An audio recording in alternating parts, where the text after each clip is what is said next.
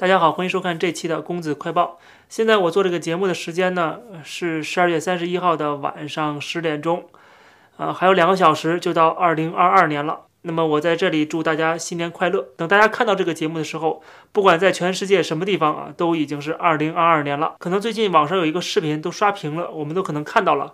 就是在北京的一所小学校啊，这个老师在训斥小孩子。老师在训斥这个小女孩的时候，用的言语啊是非常的不客气的，说她什么讨厌啊，说她什么滚一边去啊，等等等等，用这种话，然后引起了民愤啊。很多的家长在这个微信群里就骂这个老师。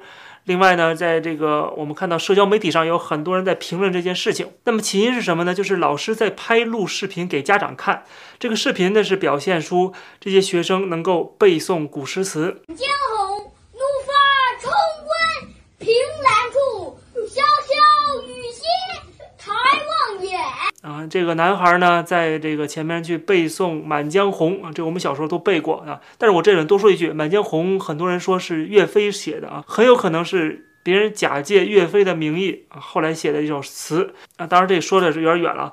呃，这个男孩在背诵着《满江红》的时候啊，底下的坐的前排的几个学生啊，他们在捂耳朵啊，其实就是这个动作，最后把这个老师给惹火了。啊，揪住了其中一个女孩，就不停的骂她、批评她。听明白了吗？今天是一个很高兴的日子。今天特别高兴的日子啊！你这讨厌，你自己看看我们录的这个里头，全有你那讨厌的镜头。因为他这镜头是不是在前头啊？他的位置。对。所以同学们在那表演，那老师坐在后边录。那录那个像是不是想给你家长看看？给我们所有家长看看。不用再让你妈看看你的多笑。人家家长都看，人都看你都烦。每一个镜头里都在回头。人家跟那表演，你跟那捂耳朵，这叫尊重别人吗？不叫。人家吴伟演这表演多好，他捂耳朵，讨厌。去滚，起来，上去上后头去，去站起来，你别让我再拉你了啊！今天是一特别高兴的日子，听明白了吗？这样啊啊，自己起来去。你自觉的起来，我这镜，我这今天录的，我不给你家长看去啊！你要是不起来，让我拽你，我把这家把这个发你家长去。你听得明白吗？都你这表演，自己没有节目，老师们也，同学们也不说什么，对不对？站起来！你还干扰其他同学表演？站起来，上那个孟玉茹那地儿去，去。你快点行不？你别耽误我们大家的时间，一会儿我们还跑步去呢。听见了吗？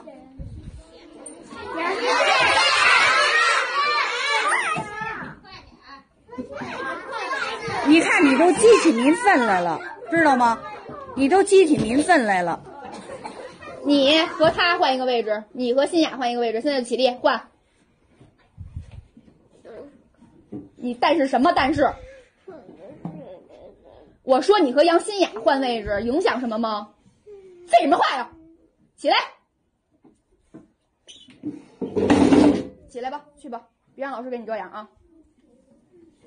老师让他和新雅换，他俩的位置近不近呀？近，那换一下就可以了呀。对，因为他的我们的镜头里只有他，对吧？那换一下位置是不是也不影响他呀？对。来，赶紧起来。一会儿我就把这导出来给你们看，他在里头什么样啊？我这都有录像的。你们看他什么样？天天就都特别讨厌。去过去，现在给你调了一个比较近的地儿，去过去。你别耽误大家时间啊！快过去，站起来！你别让我拽你去啊！听见了吗？那咱们今天要表演不完，咱们待会儿跑步去了。人家班都表演完了，咱们表演不完啊！杨希杨杨行了，你是让全班同学都讨厌你是吗？赶紧换过去吧。别费劲了啊！来，去过去。老师，我轻轻的来拽你啊，你赶紧的。我来轻轻的让你起来。来坐。在视频中，我们可以看到捂耳朵的不止这一个女孩啊，其他男孩也在捂耳朵，因为他们坐在前排嘛，所以说听的声音比较响，比较刺耳啊。这个男生在台前的这个男孩在背诵这个诗词的时候，声音很大，然后也很刺耳。那么他们就下意识的堵了一下耳朵啊，而且回头看了看老师，就是这个动作影响到老师拍摄了，影响到老师把这个视频拿给家长去看了啊，就然后把这个气全部都撒在了这个女孩的身上。那你可能说，在中国也可以选择一个好学校，但是问题这好是怎么来标准来衡量的，对吧？这个好是算怎么算好？就是你其实我们看到这个发生的事情的这个学校，就是北京市的朝阳区的一所小学。北京的教育可以算是全国是数一数二的了吧，对吧？这是教育资源最集中的地方了。再说了啊。当年我读小学的时候，我上那个小学到今天为止也是全中国排名至少前十的小学，因为它的校庆，呃，然后请了一大堆的明星啊、大腕儿啊，什么各种各样的名流啊啊，庆祝这个学校的这个生日，被网上说成是这个北京最牛小学，对吧？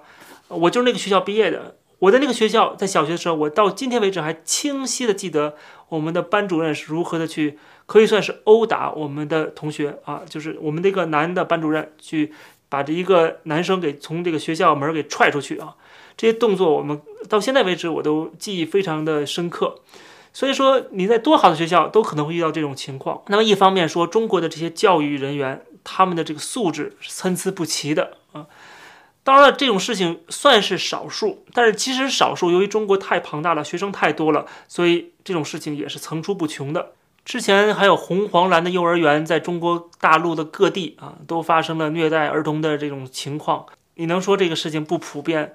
你能说这种事情，呃，保证肯定不会发生在自己的孩子身上吗？这很难的啊，很难。即使是像高端私立幼儿园，即使是北京朝阳区的名校，都会出现啊，更何况其他那些地方呢？那么给我看的就觉得这些孩子们太可怜了啊，他们遇到了这样的。不懂教育的，完全一点没有专业度的这些老师，那么一方面是他本人的素质很差，没有受到什么教养，也没有受到什么专业的儿童心理学啊这方面的训练。另外呢，就是他们也在这个社会上这个生存，所以说他们也被这个社会上的这种不公平、这种乌烟瘴气啊、这种勾心斗角的环境所影响，就是他们。会有很大的压力，这些老师，我们必须为他们也说到说句公道话，对吧？就他们也有很大的压力。现在又限制这些老师在课外教书，对吧？又不让他们去一些民营的这些机构去啊赚外快。他们在学校里边又受到这个教育体制的束缚。同时呢，他们在社会上的这个，说实话，老师的社会地位在中国真的没有那么高，没有在日本、在台湾啊这些其他的亚洲国家那么高啊。实际上，这老师的呃收入啊，更不要说了啊，跟欧美国家更没法比了。在加拿大，我曾经跟这个安省的教育部长曾经聊过天儿，他说，在安省的一个学校的老师，就中小学的老师的平均收入一年超过八万加币啊。八万加币合成人民币有四十万人民币啊，每年，这是一个普通的老师。当然了，他的意思说这老师的这个收入有点过高了啊。那么我们对比一下，像中国这样所谓的尊师重道的啊，这个孔子的故乡的啊这样的一个地方，最后老师的这个社会地位啊，老师的呃这个拥有的资源，以及老师在教学工作中的各种评职称啊，各种这个压力啊，同时还面对这么多的熊孩子和他们背后的。特别特别是重视教育的啊，特别重视孩子的那些家长，因为他们也会给老师的压力。总之就是这些老师实际上受了很大的压力的啊，所以说他们如果遇到一个没有非常好的能力去调节自己情绪的人，那可能就会爆发。爆发之后呢，就把一股脑的把所有的压力都转嫁给孩子身上了啊，就在孩子身上发泄。所以说我们就遇到了这样的一个情况啊。而且他不止一个老师，在视频中是两个老师一起指责这个呃小女孩，不仅指责小女孩，同时呢还号召其他的这个同学啊，让他们也一起来啊呼应啊，来一起来这个对小女孩有一种啊呃怎么说呢，就是呃歧视也好，或者说另眼相看也好。所以我看到这样的一个现象，我们就可以知道未来的一些中国的年轻人会是什么样子。因为我们都知道，从这个学术上面已经有定论了，就是环境对于孩子的影响是决定性的，这是决定性的，比你天生的智商啊什么各方面都重要啊。所以说，这个环境不管是家庭环境、呃学校环境啊，还是社会环境，都特别能够影响一个孩子的成长啊，塑造他的人格，就他是变好还是变坏。是能够成功还是失败啊？是变成一个有身心健康的人，还是一个心理扭曲变态的人？这环境的影响都是决定性的。所以说，在中国这样的一个环境下，在学校在鼓励学生去举报老师，然后呢，然后老师呢对学生没有丝毫的尊重，从小就一点不尊重啊。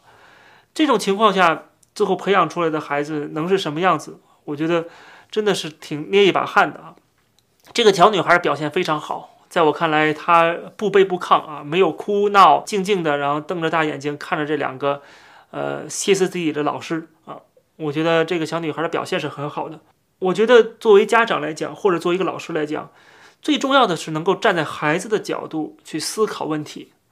就是这个家长或者老师，他们在分析问题的时候，他们在看孩子的表现的时候，总是会。把他们成人的这种感情，或者是成人对事物的判断啊，想象在孩子身上。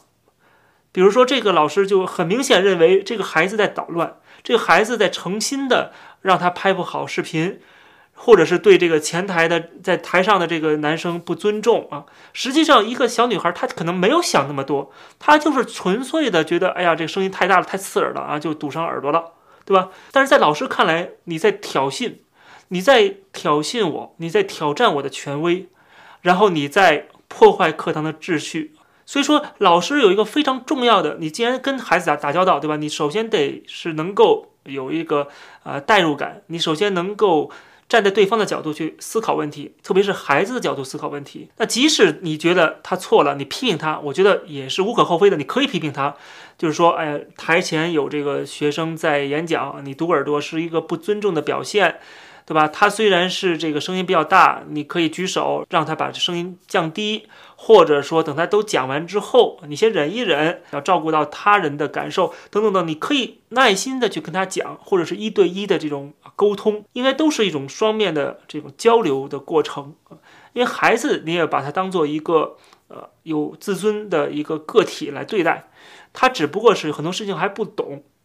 那么你要告诉他应该怎么做，在讲的时候你又不能够让他接受不了，或者说你用你大人的这种呃方式方法，大人跟大人之间的沟通的方式方法去跟孩子沟通，这都是会出现问题的。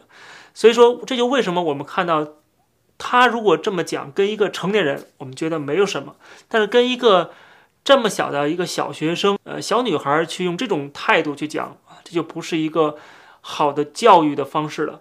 这件事情其实也给我们所有做家长的一个教训啊，就是说它是一个反面的案例哈，一个负面的一个典型。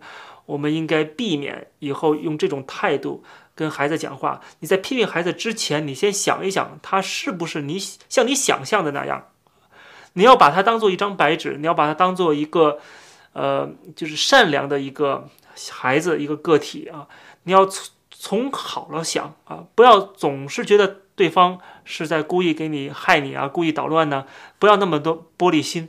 就是今天中国人都太玻璃心了，所以这玻璃心最后到了各个角落啊，进甚至进入了校园啊，甚至进入了不光是学生有玻璃心，动不动就是举报老师，然后现在老师也玻璃心啊，动不动就骂孩子啊，就是真的，呃，我觉得应该稍微的大度一点，然后啊，站在对方的角角度去思考问题啊，然后呢，多学习一些。儿童心理学了解孩子的所思所想啊，和他们在这个成长阶段的这种发育啊，身体的发育和心理的发育啊，都要了解。这样的话，你可以用更正确、更适合孩子的方式去教育他。总之呢，我作为家长，实际上也在学习的过程中，我也会看一些教育孩子的书籍。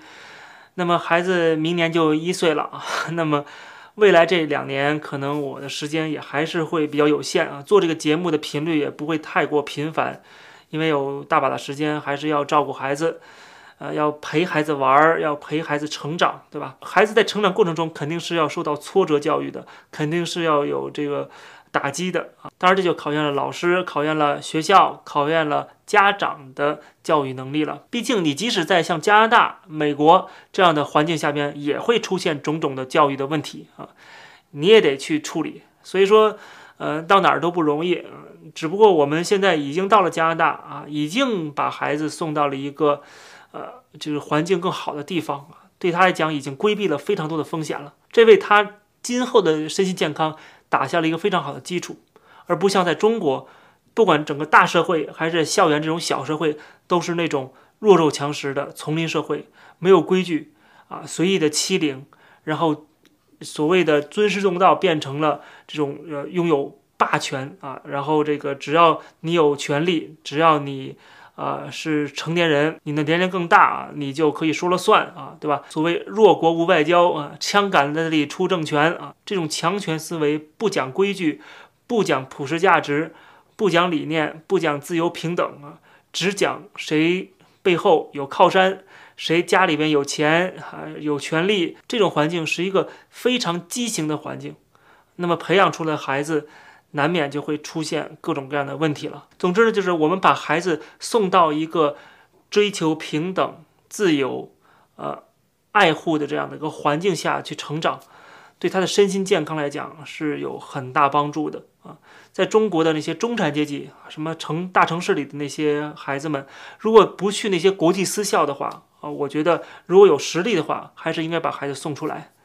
免受到这样的一个环境的影响，即使这种事情没有发生在自己孩子身上，但是你发生在你的同学身上了，你看在眼里，对你的心灵也是一种打击肯定对他的这个成长也是会影响的。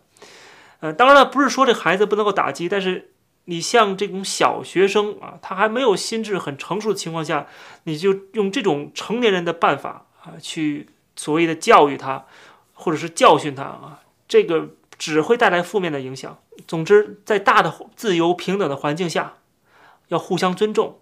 但是，当然，孩子也要学会守规矩。但是，不管是亚洲式的教育还是欧美式的教育，它都有个基础，就是你的教育方式首先要符合孩子的成长需求。这也是未来我们要共同学习的地方。